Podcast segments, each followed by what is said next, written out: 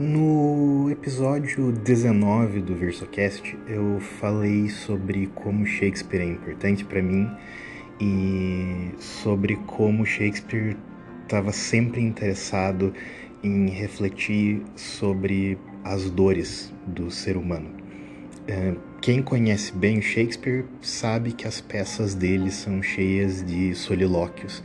Os solilóquios são esses monólogos em que um personagem fala em voz alta aquilo que está rolando na cabeça dele.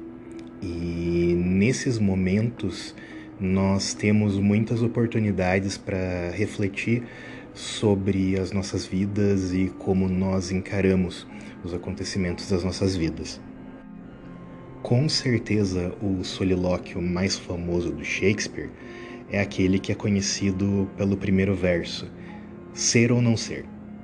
E é um momento de uma peça chamada Hamlet, em que o protagonista pensa a respeito da morte, da possibilidade do suicídio e ele reclama de como a vida é arbitrária e injusta e ao mesmo tempo avalia que tentar não resistir a essas injustiças e arbitrariedades pode ser ainda pior, na real.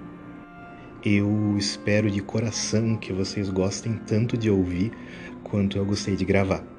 É, podem dar um feedback nas minhas redes. Se vocês curtirem, eu provavelmente vou fazer mais leituras dramáticas para vocês.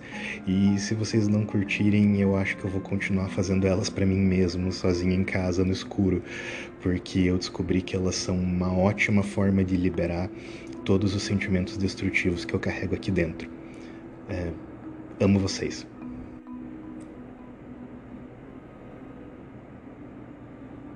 Ser ou não ser, eis a questão.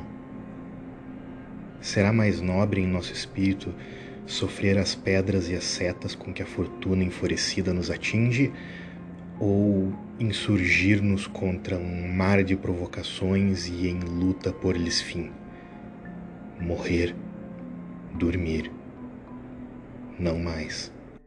Dizer que rematamos com sono a angústia e as mil pelejas naturais que herda o homem.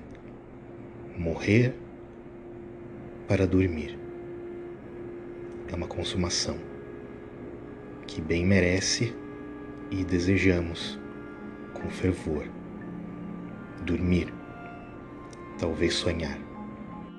Eis onde surge o obstáculo, pois, quando livres do tumulto da existência, no repouso da morte, o sonho que tenhamos devem fazer-nos hesitar. Eis a suspeita que impõe tão longa vida aos nossos infortúnios.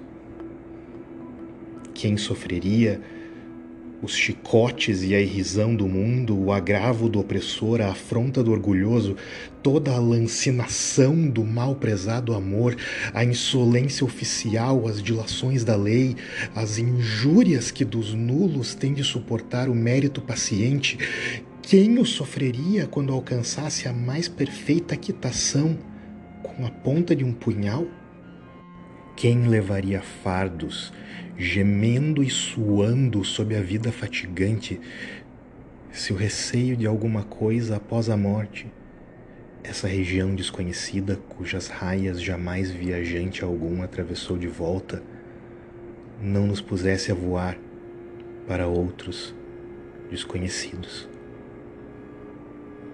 O pensamento assim nos acovarda, e assim é que se cobre a tez normal da decisão com o tom pálido e enfermo da melancolia. E desde que nos prendam tais cogitações, empresas de alto escopo e que bem alto planam, desviam-se de rumo e cessam até mesmo de se chamar ação.